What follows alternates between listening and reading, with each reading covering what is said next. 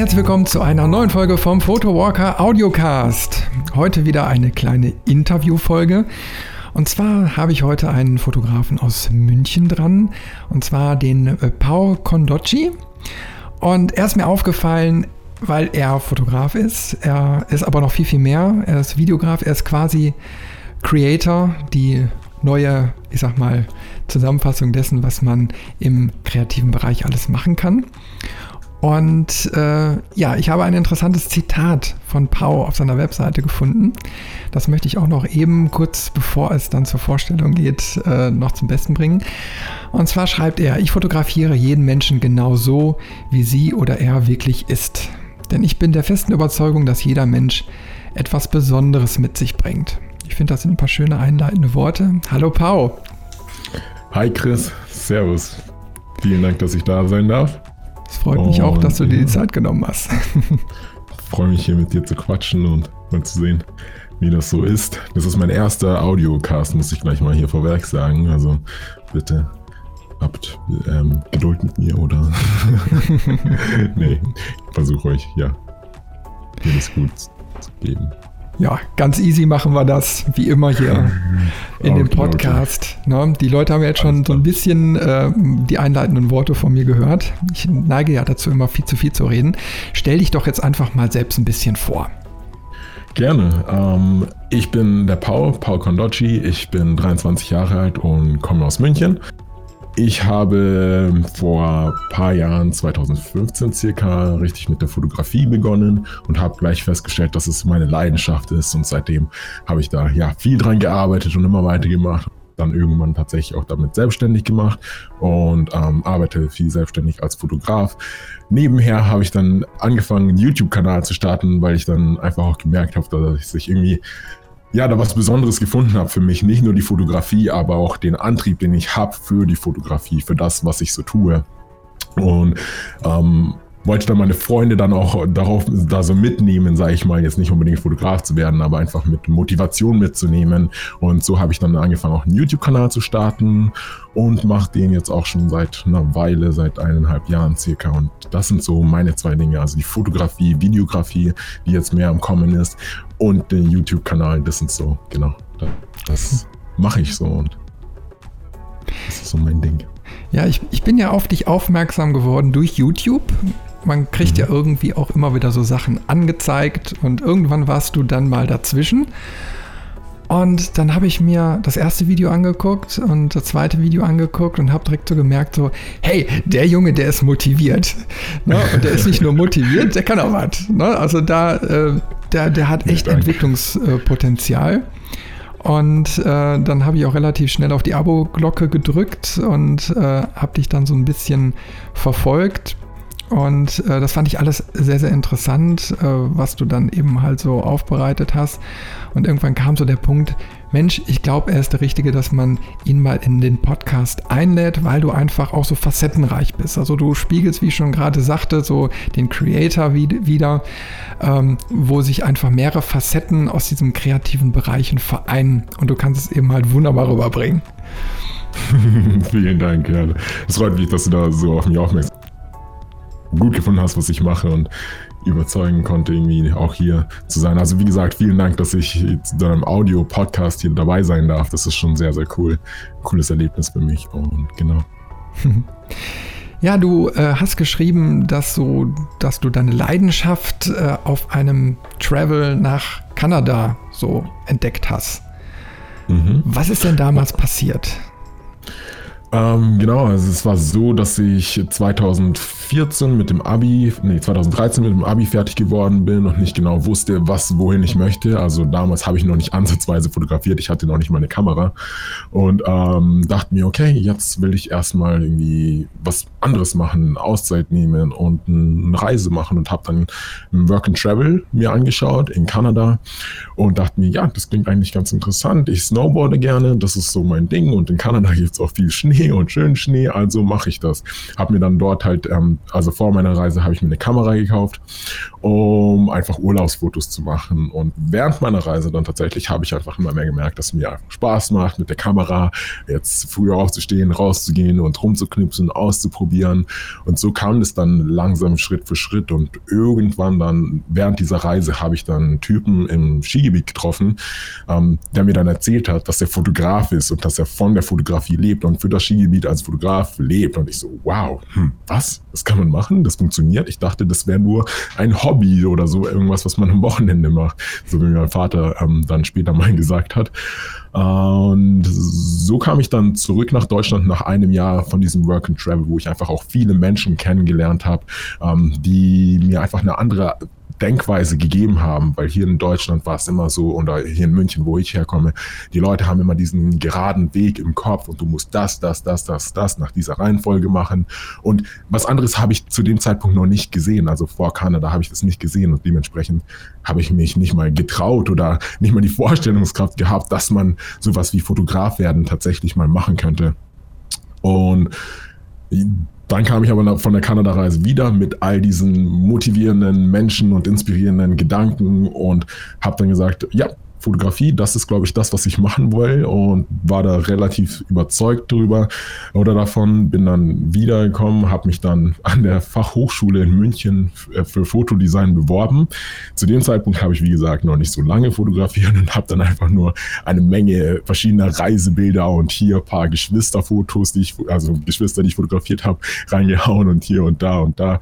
Und das hatte nicht wirklich ein Konzept und dementsprechend wurde ich dann erstmal nicht angenommen an der FH, was ich zu dem Zeitpunkt Zeitpunkt überhaupt nicht verstehen konnte, weil ich hatte ja so tolle Fotos und die waren ja unglaublich, meiner Meinung nach.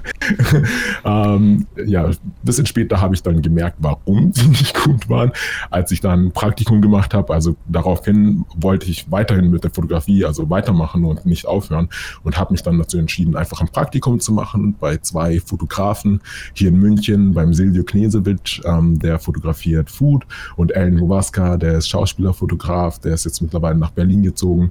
Aber die beiden haben mir und einfach einen guten Einblick in die Fotografie gegeben und gezeigt, wie ist es denn, Fotograf zu sein, was die Möglichkeiten sind, was man da alles machen kann. Und auch, ja, mir gezeigt, was gute Fotos sind. Dementsprechend wusste ich dann, warum meine Mappe keine gute Fotos äh, drinnen hatte. Und genau, aber auf jeden Fall habe ich da auch den Push gesehen und auch einfach gesehen, ja, Fotograf werden, das ist das, was ich machen möchte. Und ich war dann noch mehr überzeugt nach dem Praktikum und habe dann einfach ein Jahr lang bis zum nächsten, bis zur nächsten Bewerbung quasi weiter an meiner Fotografie gearbeitet, ähm, hatte dann auch keinen Job so nebenbei. Ich habe dann erstmal erstmal einfach nur gelernt, gelernt, gelernt und dann ähm, bin ich immer besser geworden. Dann kam die Fotogra das Fotografiestudium, die Bewerbung dafür dann wieder und ich dachte mir, ich probiere es auf ein neues. Und tatsächlich wurde ich dann dort angenommen an der Fachhochschule für Fotodesign und ähm, meine Mappe war diesmal recht gut gewesen, haben sie auch gesagt im persönlichen Gespräch und ähm, dass ich da sofort starten könnte im September.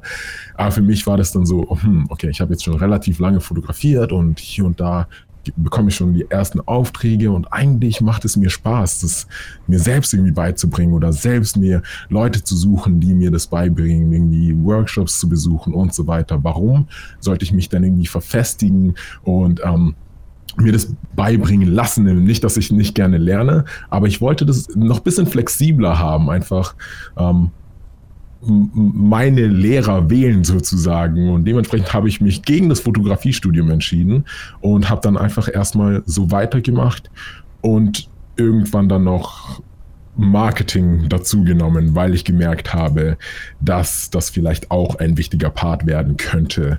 Ähm, genau, aber das war dann wieder eine andere Geschichte mit dem Marketing. Aber Fotografie, so bin ich quasi in die Fotografie reingestartet. So, das waren meine Anfänge und das Ganze war so innerhalb von einem, eineinhalb Jahren, genau, würde ich mal sagen, der Prozess bis zu dem Zeitpunkt.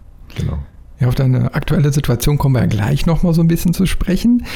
Mhm. Äh, mich würde jetzt so nach dem Werdegang erstmal so interessieren, ähm, welche Motive du am liebsten fotografierst. Was hat sich so bei dir rauskristallisiert mit der Zeit? Am Anfang habe ich wie die meisten von uns einfach alles fotografiert, wild rumgeknipst, aber schnell habe ich dann gemerkt, dass ich ähm, gerne Menschen fotografiere und dabei ging es mir nicht unbedingt nur um die Fotografie, sondern einfach, weil jeder Mensch irgendwie eine besondere Geschichte zu erzählen hat. Und da ich in Kanada, wie gesagt, viele, viele verschiedene Menschen kennengelernt habe, war das für mich sowas wie, ich habe immer gesagt, es ist wie Reisen ohne zu reisen, weil es kommen immer wieder neue Leute zu dir, immer wieder neue Geschichten, ja, weil die Leute, die erzählen dir dann was, so, was sie so gemacht haben, wo sie schon unterwegs waren. Und genau deswegen habe ich das so mit der People-Fotografie oder mit der Menschenfotografie gefunden. Und war dann überzeugt, ja, das ist so mein Ding und habe mich dann darauf spezialisiert und immer mehr in diese Richtung gemacht und so ist es dann ja zum Porträtfotografen geworden. Porträt, Street Style mache ich gerne, also Fashion und ähm, ja, all das, was, was den Menschen so drinnen hat. Ich habe zeitlang auch mal irgendwie Produkt- bzw. Food-Fotografie einfach aus einem Impuls von dem, was ich im Praktikum gelernt habe, probiert, aber gemerkt, dass es nicht so meins ist. Also ich unterhalte mich einfach fürchterlich gerne, ähm, während ich irgendwie Fotos mache und höre immer wieder neue Geschichten, lass mich inspirieren und ähm, deshalb ist die ja, Porträtfotografie, People-Fotografie so das, was mein Hauptmotiv, so wie du fragt hast. Ja, das spiegelt sich auf deiner Webseite auch wieder. Du hast ein, so eine wunderbare Rubrik. Äh, da taucht dann auf ähm, Headshot-Fotografie, Business-Fotografie, Setcard-Fotos und ganz interessant Schauspielerfotos. Genau, ja. Das ist natürlich auch ein ganz interessanter Bereich. Wie, wie bist du da so dran gekommen äh, an deine ersten Schauspieler? Ähm, das war so, also zum einen Schauspielerfotografie, der Impuls war auch viel vom Ellen da. Also der Ellen hat Schauspieler fotografiert so hauptsächlich. Ähm, und wie war das genau? Ich habe dann, glaube ich, genau, irgendwann letztes Jahr hat mich eine Freundin angeschrieben, also jetzt Freundin, damals noch nicht, da hat sie mich angeschrieben auf Instagram und hat gesagt, ja, ich bin die Sandra, ich mache, ähm, ich bin an der Schule, an der August Everding, ähm, Schauspielerschule und ich würde einfach gerne mal Fotos mit dir machen, deine Fotos sind super und so bin ich da quasi hingekommen, habe die Sandra kennengelernt und wir haben ein paar Fotos gemacht, es hat Spaß gemacht, war irgendwie cool. Und dann habe ich das eine Zeit lang nicht mehr gemacht, also jetzt speziell auf Schauspieler gegangen. Ähm, aber ich habe weiter Menschen fotografiert und jetzt dieses Jahr, irgendwann im Laufe des Jahres, dachte ich mir, hey, die Schauspieler, das macht mir Spaß eigentlich mit denen, weil die haben, das, die haben auch so diese kreative Seite, sie erzählen von ihrem Job, was sie machen mit dem Schauspielen und können mir auch so viele verschiedene Facetten zeigen vom Schauspielen und so. Warum eigentlich nicht mehr in diese Richtung? Und so habe ich halt einfach die Sandra reingeschrieben und sie gefragt, hab, kennst du ein paar Leute, die vielleicht gerade Fotos machen möchten?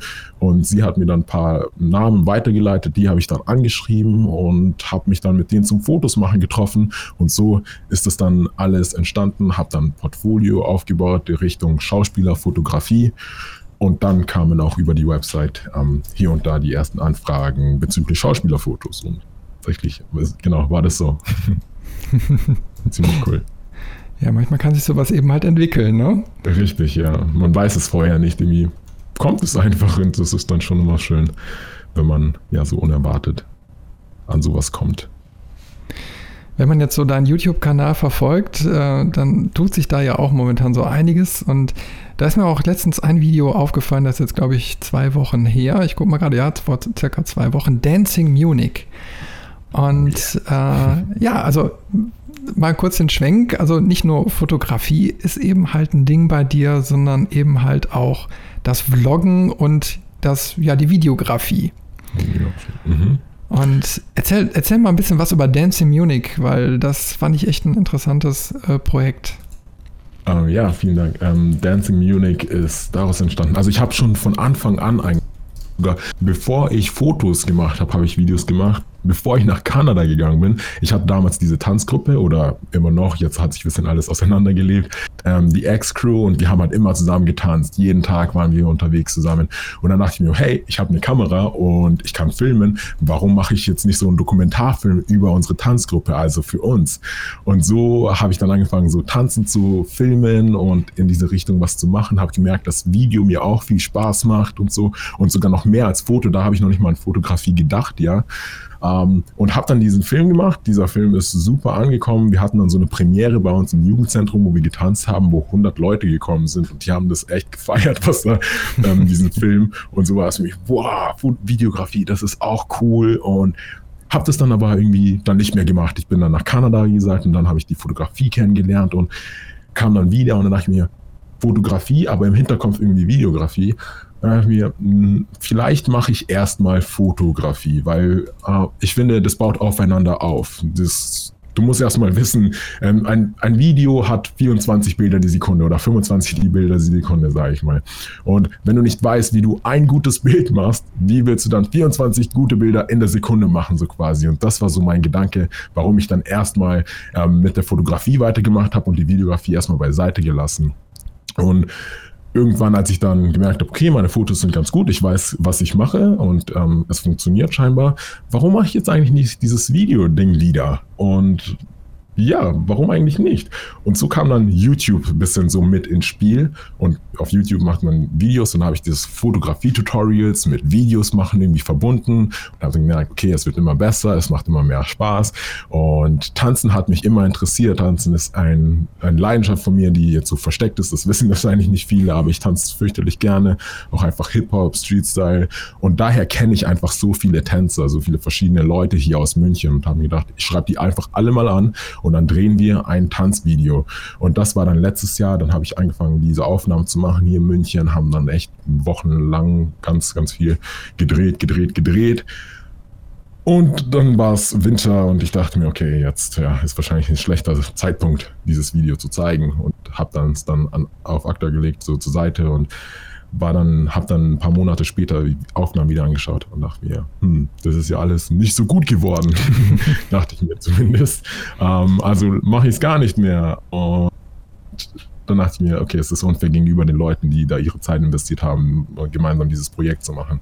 Und habe dann vor kurzem dann mich doch dazu entschlossen, okay, egal wie schlecht die Aufnahmen geworden sind in meinem Kopf, ich mache es trotzdem. Und es stellte sich heraus, dass die Aufnahmen gar nicht mal so schlecht waren, dass das Video total cool geworden ist und die Leute das gefeiert haben. Und ja, und dann habe ich mir gedacht, hm, funktioniert ja doch und das ist doch was Schönes. Und ja, so ist Dancing Munich entstanden tatsächlich. Also es war mehr so eine, so, so eine Seitenidee, das war, ja. Das ist so eine Erfahrung, so die man dann sammelt. Ne? Ich meine, so die, die eigene äh, Sichtweise auf sein Material. Genau, und ja. wie es dann ankommt, wenn man es dann wirklich, also wenn man mutig ist und sagt, so, komm, ich hau's jetzt einfach raus. Genau, das hat schon echt ein bisschen so Überwindung. Also ich meine, es hat Überwindung gekostet, das Projekt fertig zu machen. Die Aufnahmen waren da, aber ich bin immer davon ausgegangen, sie sind geworden, weil ich nur so ein paar Dinge im Kopf hatte, wo ich mir dachte, nein, das ist nicht gut geworden. Also war das ganze Projekt nicht gut, so quasi. Und das ist auch ein Fehler, den man so oft am Anfang macht. Man denkt sich immer, nein, das ist nicht gut genug geworden, ich mach's neu oder ich mach was Neues. Und dementsprechend lernt man nichts, weil man nie was fertig bringt und ähm, man kommt auch nicht vorwärts. Aber diese Erfahrung hat mir da in der, in der Hinsicht auf jeden Fall sehr, sehr geholfen zu, zu sehen, einfach, man sollte die Dinge einfach fertig bringen und am Ende ganz oft stellt sich heraus, dass es viel besser ist als das, was man im ersten Moment von sich selbst gedacht hat, weil das ist dann auch viel so mit Emotionen, mit den eigenen Vorstellungen. Es muss alles genau so werden, wie ich es mir vorgestellt habe und wenn es nicht so wird, dann ist es nicht gut, aber im Endeffekt ist es gar nicht so. Im Endeffekt werden die Dinge doch ganz gut, wenn man das dann fertig bringt und man lernt sehr, sehr viel aus solchen Dingen. Absolut. Bei deinen Videos, die haben, die haben ja so einen gewissen Style. Ne? Und da ist mir so direkt äh, in den Sinn gekommen, äh, hast du gewisse äh, Vorbilder bei Vloggern? Bei Vloggern? Ähm, ja, schon. Also ich habe Vloggen habe ich letztes Jahr angefangen, glaube ich. Da habe ich so ein paar Videos gesehen. Ich weiß gar nicht mehr, wer so die ersten waren. Casey Neistat natürlich. Ja, ne? okay. Casey kennt, glaube ich, jeder. das habe ich mir um, auch schon so gedacht. Genau, Casey war auf jeden Fall eine große Inspiration. Ähm, dann bin ich, glaube ich, auch relativ fix auf Peter McKinnon gestoßen. Den habe ich auch sehr gefeiert und das sind mhm. so, ja, meine Favorites bis heute und einfach so diese englische Szene, ehrlich gesagt. Also so deutsche YouTube-Videos schaue ich mir gar nicht mal so viel an, weil ich habe noch keinen Vlogger, keinen deutschen Vlogger entdeckt, der so das mache, das macht, für das ich mich interessiere und einfach auf, ja, ich weiß nicht. Dementsprechend bin ich so mehr amerikanisch da gepolt und ähm, Gary Vaynerchuk fand ich auch sehr interessant. Der hat so einen Daily Vlog, das heißt ähm, Daily V Ähm, mhm. Genau, ihn habe ich tatsächlich als erstes gesehen und der hat, der haut jeden Tag einen Blog raus, aber er hat auch seinen Kameramann, der alles für ihn verfolgt und so unterscheidet und so. Das ist nochmal was anderes. Aber genau, ihn habe ich als allererstes so als Blogger kennengelernt und dann kamen so die anderen mit der Zeit und ähm, genau. Ja, für mich war das auch so. Ich, ich habe eben halt Casey Neistat irgendwann, ne, hat man den dann auch mal in der Timeline. Ja. Und ähm, dann, dann hinterher Dan Mace, ne, den ja jetzt ja, lange genau, Zeit. genau, Dan Mace, großartig. Großartiger Typ, auf jeden Fall. Da habe ich, den habe ich dann. Das war letztes Jahr auch so irgendwann, irgendwann zufällig entdeckt, bevor, also das war noch bevor er irgendwie mit Casey Neistat was gemacht hat und ein Video hatte gemacht. Aber ah, mir fällt jetzt der Name nicht ein, irgendwie Making An Anthem of Sound oder sowas. Irgendwie sowas in die Richtung. Und da verfolgt er einen, ähm, einen Musiker durch ähm, Kenia, der einfach Musik aus verschiedenen, ähm, aus verschiedenen Kulturen in Kenia oder in Afrika zusammensammelt und daraus einen Track macht, also mit so Soundeffekts von der Straße, einfach wie Leute am Kochen sind und so. Absolut geniale Sache. Also schaut euch das unbedingt an. Also kann ich nur empfehlen. Das war sehr, sehr inspirierend, was der Dan Mace da macht. Ja. Ja, das, das war bei mir genauso. Ich meine, äh, du guckst dir die Sachen an und, und, und im ersten Moment ist man so, ja, man muss, man muss sich erstmal ein bisschen so sortieren, weil es eine ganz andere Art des Storytellings ist. Mhm. Und hinterher habe ich gemerkt, so, hey, ja, äh, das ist großartig, was die Jungs da machen. Und ähm, das ist eben halt auch das Alleinstellungsmerkmal, da gebe ich dir vollkommen recht. Äh, es, es kommt quasi aus so einem Kreativpool von Übersee, wo die einfach mal neue Wege gehen, wo die so völlig offen sind und einfach sagen, ich mache es jetzt so, ich, ich stelle mich auch so da, wie ich bin. Ich verstelle mich jetzt nicht großartig. Genau, richtig.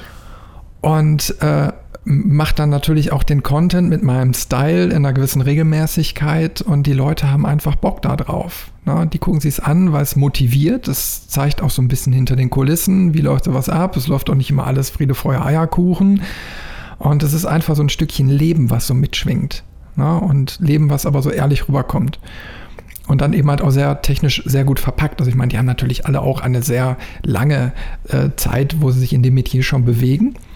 Aber Richtig, genau. Die arbeiten da einfach schon professionell drin und dementsprechend ist auch die Qualität dieses Contents noch mal ein bisschen höher. Ja, aber man kann sich da so viel abgucken. Ich meine, das, das ist, wenn, wenn man die Videos dann, dann regelmäßig verfolgt, äh, wie viele Elemente man daraus, äh, ich sag mal, ziehen kann, wo man sagt, ja, das, das kann ich auch mal probieren oder ne, warum nicht mal so machen? Ne?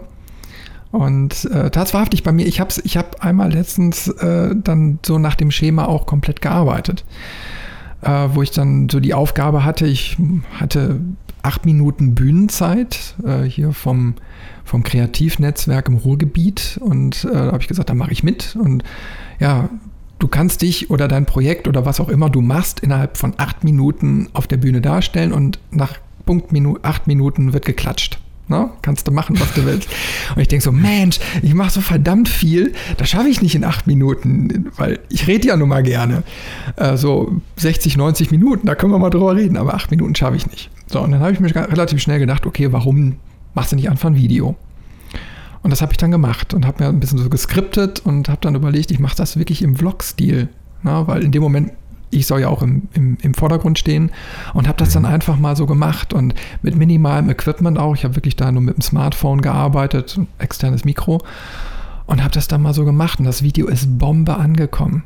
Na, das ist wirklich unvergesslich, ne? wenn natürlich dann hinter alle so cool. applaudieren und, und du gehst raus und die Leute fragen sofort nach deinem Kärtchen und wollen mit dir dann noch in Kontakt bleiben und du kriegst danach E-Mails und also ist schon, schon sehr, sehr cool, muss ich sagen. Und hat verdammt viel Spaß gemacht, so zu arbeiten. Mega cool. Ja, dann entdeckt man noch eine ganz andere Facette von Storytelling, dass man sich doch, wie du gesagt hast, einfach kurz halten kann und dann eine gute Geschichte in wenig Zeit verpacken kann, die doch alles, alle Elemente drin hat, die, die es braucht. Und ja, das ist einfach eine neue Art und eine coole Art und Weise, das Ganze zu präsentieren. Oder sich zu präsentieren, ja, in dem Fall. Mhm. Mega. Wie ist es denn bei dir? Arbeitest du mit anderen Filmern auch zusammen? Ähm, ich habe vor einiger Zeit mal mehr Projekte mit zusammen an einem Projekt gearbeitet. Das war das. Ähm, das war auch eine YouTube-Kollaboration. Das letzte, was ich gemacht habe, das hier ist das Nerf Gun Office War, hieß es. Ähm, da war ich mehr, da war ich mehr ähm, der Filmer, sage ich mal, und die anderen die, ähm, die Darsteller, so in dem Sinne, aber die haben auch, die haben auch einen YouTube-Kanal und halt gefilmt. Und sowas habe ich mal gemacht, aber auch für andere Projekte, wo einfach ein zweiter Videograf gebraucht wurde oder mal zusammen ein Projekt gemacht hat.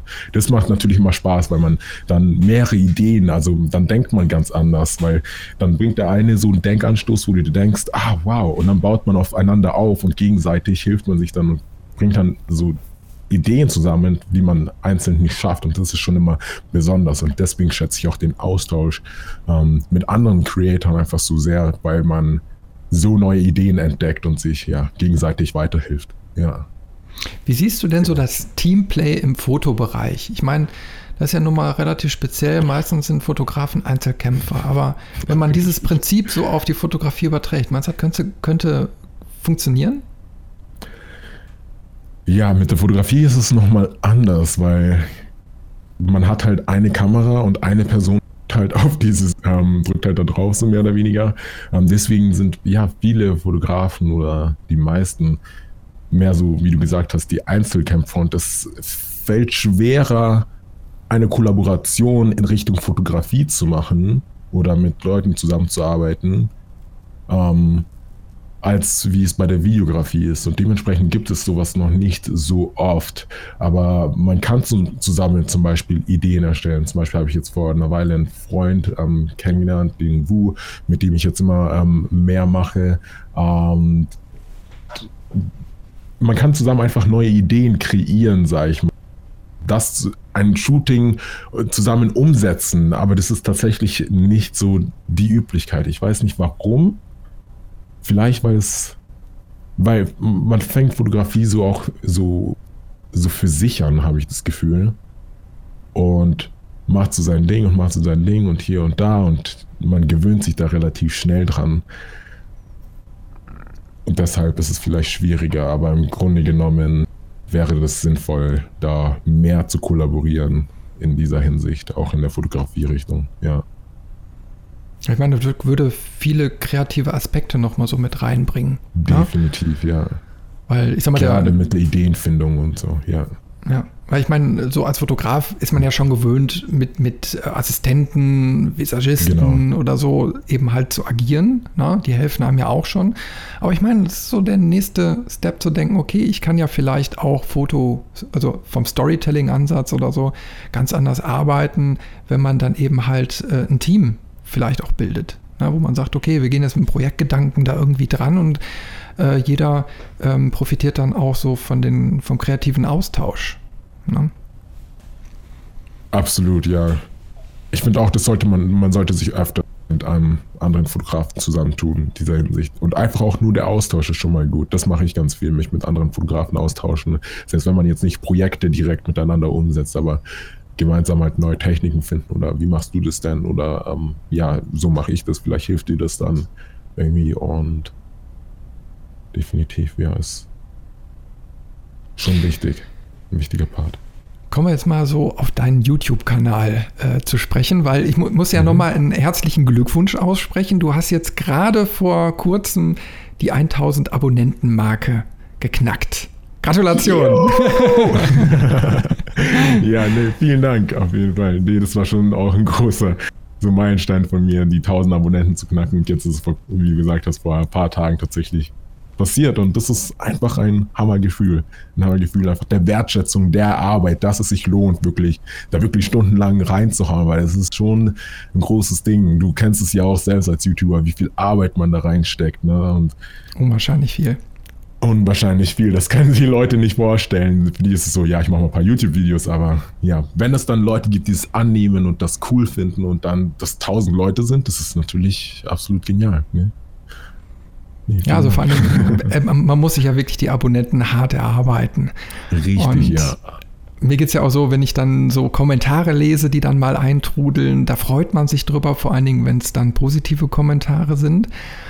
Und äh, das hält einen äh, auch so die Motivation total hoch. Ne? Und dann merkt man, ähm, die Abonnentenzahlen nehmen zu. Nicht jeder schreibt einem, aber die Abonnentenzahlen signalisieren ja auch, hey, da gibt es ganz, ganz viele Menschen da draußen, die der, der Content, Content interessiert, den ich da produziere.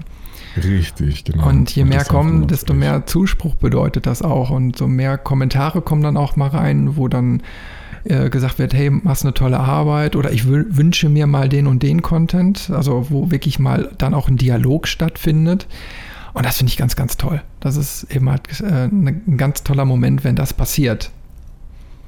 Richtig, nee, absolut. Und ähm, diesen Austausch auch zu haben, wenn die Leute dann tatsächlich kommentieren und man über bestimmte Dinge reden kann oder mal jemandem helfen kann. Vor kurzem hat mich zum Beispiel jemand gefragt, so, hey Paul, ich habe morgen ein Shooting, Street-Style, ähm, wie kriege ich denn den Hintergrund unscharf und so? Und könntest du mir bitte schnell antworten, weil morgen ist das Shooting. Und dann habe ich mir, wow, cool, ich frage jemanden, der braucht gerade irgendwie meine Hilfe mehr oder weniger. Und dann habe ich jemand das da geschrieben und am nächsten Tag oder gestern hat er mir dann geschrieben von wegen, ja, danke für deine schnelle Antwort, hat mir sehr geholfen. Und dann habe ich mir so, genau deshalb mache ich meinen YouTube-Kanal einfach, um das weiterzugeben und sich mhm. da gegenseitig zu helfen und sich zu pushen und diesen Austausch halt zu haben und das ist schon super. Und ähm, auf jeden Fall auch mit etwas, wie du gesagt hast, wenn man, wenn man dann die ersten Kommentare bekommt und so, der Grund, warum man dann halt auch immer weitermacht. Weil am Anfang, du machst halt ein Video nach dem anderen und denkst dir so, okay, es sehen echt nicht viele Leute und vielleicht interessiert es den gar nicht. Aber wenn man wirklich lang genug dabei bleibt und einfach durchzieht und das einfach von sich aus halt auch macht und von sich aus gerne macht und nicht irgendwie erwartet, irgendwann werde ich jetzt irgendwie großer YouTuber und dann verdiene ich so viel Geld oder dann habe ich so viele Abonnenten oder so, sondern ich mache gerne Videos, die lade ich dann halt einfach hoch, weil ich sie halt gerne mache. Dann kommt man dann einfach weiter und dann kommen diese Kommentare und die pushen einen dann durchzuhalten halten, bis man dann irgendwie 1000 Abonnenten jetzt in dem Fall hat. Und dann denkt man sich, okay, jetzt habe ich 1000 Abonnenten. Das heißt, ich mache meine Videos für 1000 Menschen, die das gut finden. Und deshalb kann ich das einfach weitermachen. Und man hat dann dieses, diese Motivation bleibt aufrecht. Aber bis zu einem gewissen Punkt muss man die halt einfach ja halten, sage ich mal. Und dabei helfen, solche Kommentare. Mich würde jetzt immer so interessieren, äh, ich sag mal so dein, deine zeitliche Auslastung. Ne? Du hast äh, deine Ausbildung gemacht, du hast, äh, ich sag mal, noch einen Teilzeitjob, wo du als Social Media Manager arbeitest und äh, dann hast du eben halt noch die ganze Arbeit als Fotograf und YouTuber, Content Creator. Äh, wie, wie hast du das so vom Zeitmanagement für dich gelöst? Welches Zeitmanagement? ähm, ja, ähm, tatsächlich ist es so, um das alles zu schaffen, muss man halt irgendwie sehr, sehr viele Abstriche machen. Ich habe mich vor, als ich mit meiner Ausbildung angefangen habe, ähm, das habe ich vorhin nicht zu Ende erzählt, beziehungsweise war das ja jetzt für diesen Part gedacht. Ähm, ich habe die Ausbildung gemacht in Marketingkommunikation vor zwei Jahren oder habe ich sie angefangen. Also ich habe mich für die Fotografie, für das Fotodesign-Studium beworben und zur gleichen Zeit für die Marketing-Ausbildung weil ich gedacht habe, okay, ich kann schon ganz gute Fotos machen, aber wie bekomme ich jetzt Aufträge, mehr Aufträge als Fotograf? Da war so ein Part, als Fotograf musst du nicht nur gute Fotos machen können, sondern du musst auch dafür sorgen, dass die Leute dich sehen. Deswegen, warum eigentlich nicht eine Marketingausbildung machen? Und so kam dann der Gedanke, habe dann zwei Jahre lang diese Marketingausbildung gemacht und zu Beginn von der Ausbildung wusste ich schon, ich, ich habe damals schon selbstständig fotografiert und ich wusste, ich habe eine acht Stunden ähm, Ausbildung, auch äh, einen acht Stunden Job. Also muss ich einfach garantiert zwei Jahre lang mit vielen, vielen Abstrichen leben. Habe dann tatsächlich zu meinen Eltern gesagt, zu meinen Eltern und meinen Freunden, hey, passt auf, ähm, die nächsten zwei Jahre bin ich einfach nonstop am Arbeiten, weil ich will mir hier was aufbauen für die Zukunft. Das macht mir Spaß und ich will das erhalten, dass ich niemals irgendwas machen muss, was ich gar nicht machen möchte. Und deshalb werde ich zurücktreten. Das heißt, ich habe mich dann weniger mit Freunden getroffen. Ja, tatsächlich vielleicht. Es gab Freunde, die habe ich, die mir sehr, sehr, sehr wichtig waren, die ich vielleicht einmal in einem halben Jahr gesehen habe. Oder Familie habe ich nur noch tatsächlich, das mag jetzt vielleicht extrem klingen, aber einfach super selten gesehen. Irgendwie vielleicht einmal im Monat, wenn es hochgekommen ist. Und so habe ich mir einfach mehr Platz geschaffen. Diese Leute haben zu mir gestanden, weil sie wussten, wie hart ich an diesen Zielen und an meinen ähm, Träumen arbeite. Und deswegen haben sie gesagt, hey, alles easy, mach dein Ding, ja. Ähm, melde dich ab und zu, da freuen wir uns.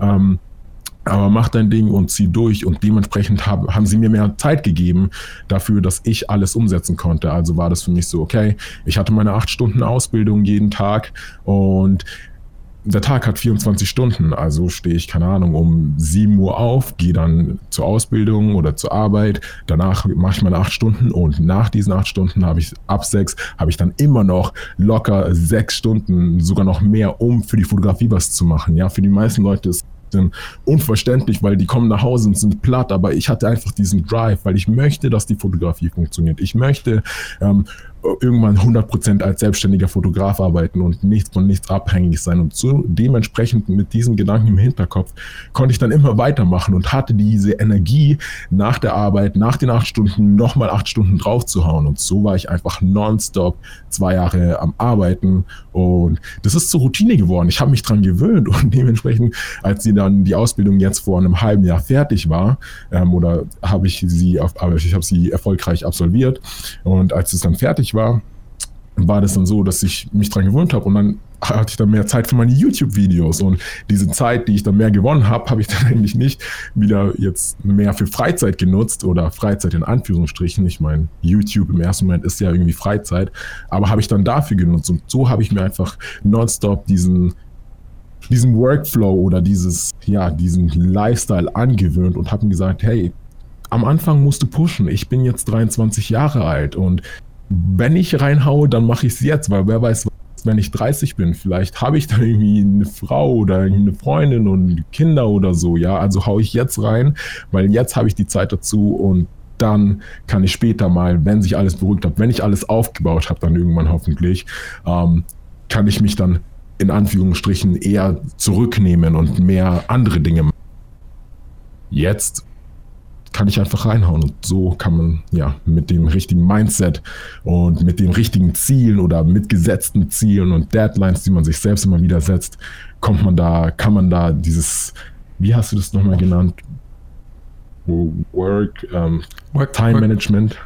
Ja, Zeitmanagement. Ja, ja. Work-Life-Balance und genau, Work-Life-Balance ja.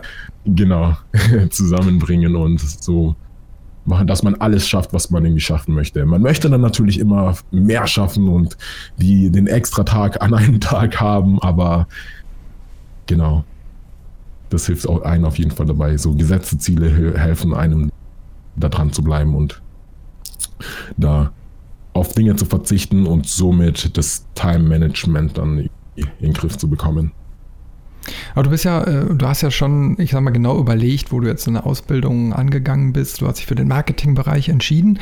Und genau. das spiegelt sich jetzt auch äh, in deinem YouTube-Kanal wieder, wo du eben halt sagst, so Marketing ist wichtig, Persönlichkeitsentwicklung ist wichtig. Also sind Facetten, die dich in Zukunft begleiten werden, die du aber auch anderen Leuten beibringen und näher bringen möchtest. Richtig? Genau, richtig, absolut. Ich habe auch immer gesagt, so braucht einfach mehr.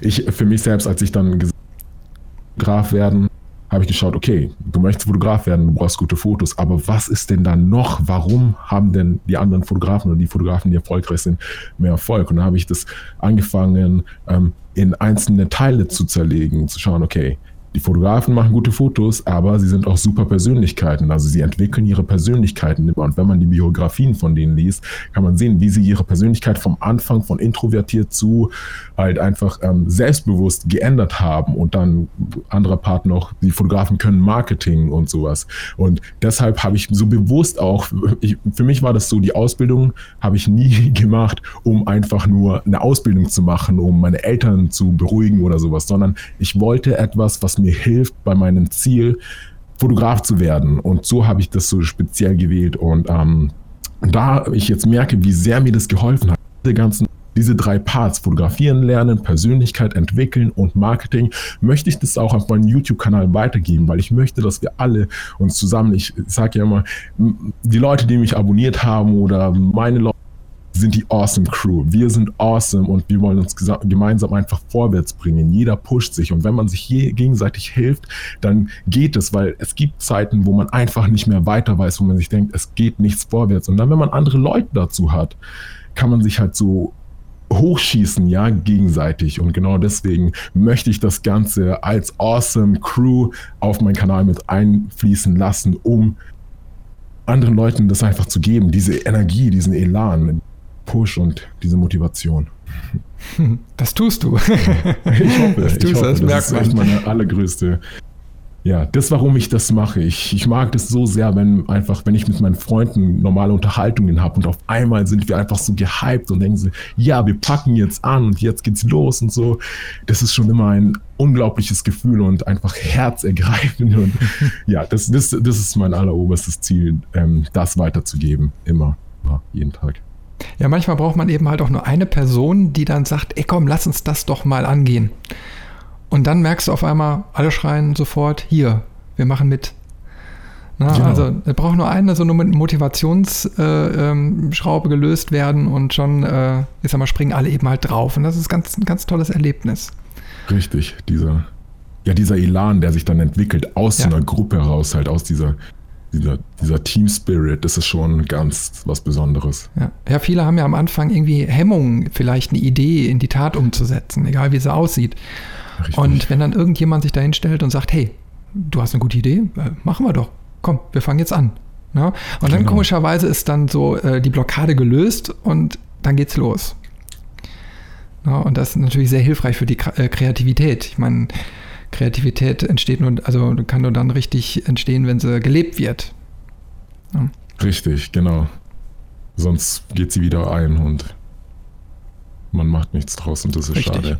Aber auch wenn man dann diesen ersten Impulsmoment hat mit einer anderen, ist es wichtig, aufrecht zu erhalten. Was, was ich oft merke, ist, ich unterhalte mich dann mit meinen Freunden oder mit den Leuten und sie haben dann diesen Moment, wo sie sagen, wow, okay, ich bin jetzt so gehypt, aber dann machen sie, sie machen nicht, sie setzen es nicht sofort in die Tat um, sie machen nichts dran und ein paar Tage später ist es dann wieder im Keller so ungefähr. Mhm. Und deshalb ist es wichtig, sich immer mit Leuten zu umrunden, wenn man selbst nicht die Energie hat, sage ich mal, ähm, sich mit Leuten zu umrunden, die einem halt immer weiter antreiben und das am besten auf täglicher Basis Basis, ja auf täglicher Basis sagen, okay, wir machen weiter, wir machen weiter, dass man sich irgendwann dieses Feedback gibt, so okay, oh, okay, die Person macht jetzt, haut jetzt richtig rein mit dem, was sie macht und ich hau jetzt richtig rein und dann sage ich es ihr, sie sagt es mir und dann denken wir, boah, wir sind so weit gekommen, also machen wir weiter so. Und das muss man stetig machen, das darf man nie auslassen, weil sobald man es auslässt und es schwierig wird, ist man so einfach dazu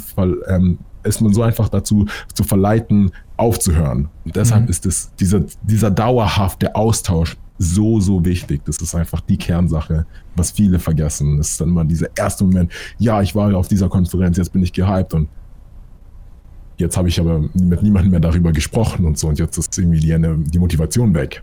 Mhm. Oh, genau. Deshalb ist es auch so eines der wichtigsten Parts und ähm, ja, warum jeder so eine awesome Crew haben sollte, sag ich mal. das ist so der Grundgedanke von dem Ganzen. Wenn du jetzt mal so einen Blick in die Zukunft äh, werfen könntest, ja, ähm, wo würdest du dich so in drei bis fünf Jahren sehen? Mhm. Wo quasi? Oder? Ja, also nicht wo örtlich gesehen, sondern ich sag mal von der Entwicklung her. Wo, was hast du so im Kopf? Ne? Also ich habe auf jeden Fall ähm, mit einfach Leute zu inspirieren und ähm, das weiterzugeben, diese Energie. Und da habe ich einfach YouTube ganz viel im Kopf oder auch auf andere Art und Weise. Was, was mir einfach wichtig ist, einfach das, was ich irgendwie gefunden habe mit dieser Motivation, mit dieser Energie und diesem Elan, das immer weiterzugeben in jeglicher Form, wie es mir möglich ist. Und ich meine, alles ist so, ändert sich schnell und so. Und morgen gibt es vielleicht eine andere Möglichkeit, Dinge zu machen. Deswegen will ich mich jetzt nicht fest an YouTube richten, aber YouTube ist schon so ein, so ein Kernpunkt, sage ich mal, aktuell, wo ich mich ähm, worauf ich mich fokussieren möchte. Die Fotografie ist mir auch unheimlich wichtig und ich mache gerne Fotos, aber ich möchte das mehr diese, diese, diese Motivation weitergeben. Das einfach aufbauen. Also in drei Jahren oder in fünf Jahren möchte ich gerne Leute, Menschen, die es brauchen, inspirieren und einen Kick geben, das wirklich zu starten und ja, einfach vorwärts kommen mit, mhm. mit einer gewissen Gruppe, sage ich mal so. Das ist so, das sind so meine Gedanken. Also ich habe keinen festen Punkt, wo ich sein möchte. Ich möchte einfach nur immer das weitergeben. Immer dieses, ja. Mhm. So viele Leute wie möglich mitreißen, ja. In drei Jahren, in drei Jahren werde ich weiterhin Leute mitreißen. Und je größer, je mehr, desto besser. Sehr cool. genau. genau. Du, du, du, hast, du hast in einem, äh, in einem Vlog äh, eine Passage drin, da hast du vor einigen Monaten mal gesagt, ich habe mal Bock, einen Podcast zu machen. Und oh. der ist ja, der ist ja äh, noch nicht, du hast ja gerade gesagt, äh, es ist dein, deine erste Podcast-Folge. Genau. Ich hoffe, dass ich jetzt so bei dir dann auch so ein bisschen ähm, das gelockert habe, dass du jetzt sagst, hey, ist ein geiles Format, möchte ich auch machen. Ne? Dass wir dann demnächst äh, einen Podcast von dir äh, dann auch regelmäßig hören können. Würde mich auf jeden Fall freuen. ja, danke. Auf, nee, auf jeden Fall. Dein wirklich mal reinzuhauen. Für mich war es so, der Podcast war ein Gedanke und bei mir ist, ich möchte so viele Dinge auf einmal machen. Ja, ich wollte dann hier YouTube machen, ich wollte auf Facebook viel machen, auf Instagram, dann den Podcast, dann das und das und das. Und dann habe ich gesagt, okay, Paul, das kannst du einfach nicht mehr machen. So Time Management hin oder her. so viel Zeit hat einfach kein Mensch. Also fokussierst du dich jetzt erstmal auf YouTube und so war es dann. Deswegen habe ich den Podcast jetzt erstmal ruhen gelassen. Aber jetzt mit der gewonnenen Zeit, die ich ähm, jetzt einfach von der Ausbildung, die ähm, beendet beendet ist, wieder gewonnen habe, möchte ich mehr da in die Podcast-Richtung starten. Weiß noch nicht genau, wann das alles geschehen wird, aber ich hoffe noch dieses Jahr. Und tatsächlich habe ich schon das Setup ready und alles und mal was probiert, aber ja, es wird. Wenn es, soweit ist, sag Bescheid. Mache ich auf jeden dann Fall. streue ich das gerne direkt. Weil ich freue mich immer über jeden, äh, der dann auch mal so Podcasts anfängt zu produzieren und natürlich sowieso Content erstellt und wir mhm. verfolgen ja alle die gleichen Ziele und das ist schön, wenn man, wenn man dann sagen kann, hey, da ist wieder einer, der macht auch ganz interessanten Content, guckt mal da. Ne? Mhm. Was ist denn für dich so, was ist denn dein Grund, warum du ähm, den Podcast machst? Das würde mich mal interessieren, also deine Motivation dahinter. Ach, beim Podcast finde ich einfach schön, dass du Zeit hast, ein Thema oder eine Person mal äh, ganz intensiv zu beleuchten. Also wenn du jetzt einen Artikel schreibst, dann äh, musst du natürlich gucken, dass du eine gewisse Anzahl an, an Wörtern oder so nicht überschreitest. Wenn du ein Video machst, kannst du das auch nicht unendlich lange machen. Ne? Ich meine, so von YouTube kennst du es vielleicht so zwischen fünf und zehn Minuten, dann ist aber auch schon der Bart ab. Und ähm, beim Podcast ist es wirklich so, weil man den anders konsumiert. Den kannst du beim, ich sag mal, Haushalt machen, beim Autofahren, im Zug, im Bus, egal wo du bist, wo du gerade, ich sag mal, dich äh, auf die Ohren konzentrieren kannst, ähm, kannst du das konsumieren. Und dann ist es auch kein Problem, wenn du mal eine Stunde oder anderthalb redest. Die Leute hören trotzdem zu. Und das finde ich eben halt so interessant an dem Format und man kann da so viel mit spielen. Ne? Es gibt dann eben halt auch so Interviewfolgen, äh, wenn du vielleicht mal reingehört hast, äh, die dann schon so einen leichten Reportagestil mit Atmo und so weiter äh, äh, beinhalten. Und das, das sind auch Formate, die unwahrscheinlich viel Spaß machen, äh, wo ich in Zukunft auch mehr mitmachen möchte. Nur die kosten eben halt auch so verdammt viel Zeit, wie du schon äh, äh, gesehen hast. Ne? Ja. Äh, aber das sind so Sachen, du kannst alles machen. Du kannst eben halt Gespräche führen, wie wir heute. Du kannst, äh, ich sag mal, über Themen mit anderen äh, Leuten fachsimpeln. Ähm, du kannst News-Geschichten machen. Äh, du kannst eben halt auch Geschichten erzählen, Reportagen machen. Das ist alles, alles möglich und eine wunderbare Ergänzung zu dem restlichen Content, den man so macht. Und äh, so erreicht man dann eben halt auch Menschen, die man vielleicht mit YouTube oder so nicht erreicht. Und ähm, das finde ich eben halt so faszinierend an Podcasts. Hm. Und sie sind eben halt ja. automatisch abonnierbar. Ne? Einmal geklickt und dann kriegst du immer die aktuellen Folgen aufs Smartphone und einfacher geht es gar nicht. Und ich, ich merke selbst, also äh, so mein Podcast-Konsum, der hat damals so massiv zugenommen, wo ich äh, jeden Tag eigentlich nur in Bus und Bahn unterwegs war. Da war ich dann jeden Tag so mindestens dreieinhalb Stunden äh, auf dem Weg zur Arbeit und zurück. Äh, und irgendwann bleibt man da auch dran kleben. Und jetzt heutzutage bin ich eben halt häufiger auf der Autobahn und da mache ich sofort einen Podcast an. Bevor ich das Radio anmache, mache ich einen Podcast an, weil ich mich dann über ein Thema einfach intensiver informieren kann. Ich suche mir dann Podcasts raus, die ich sympathisch finde, die einfach da ja einen guten, guten Content liefern. Und äh, das macht dann einfach auch Spaß zuzuhören. Und im Radio ist immer mal dies, mal das, mal jenes, meistens auch nicht die Musik, die man hören will. Und dann die, ja, normalen Formate, so die Informationsformate sind dann eher abends gelegt, aber wenn du mittags unterwegs bist, dann hast du auch nichts davon. Ähm, ja, deswegen Podcasts. On Demand. sehr, sehr cool. Nee, nice. Auf jeden Fall. Danke, danke dafür. Ähm, das motiviert mich schon sehr, das auch zu machen. Klingt nach einem coolen Konzept.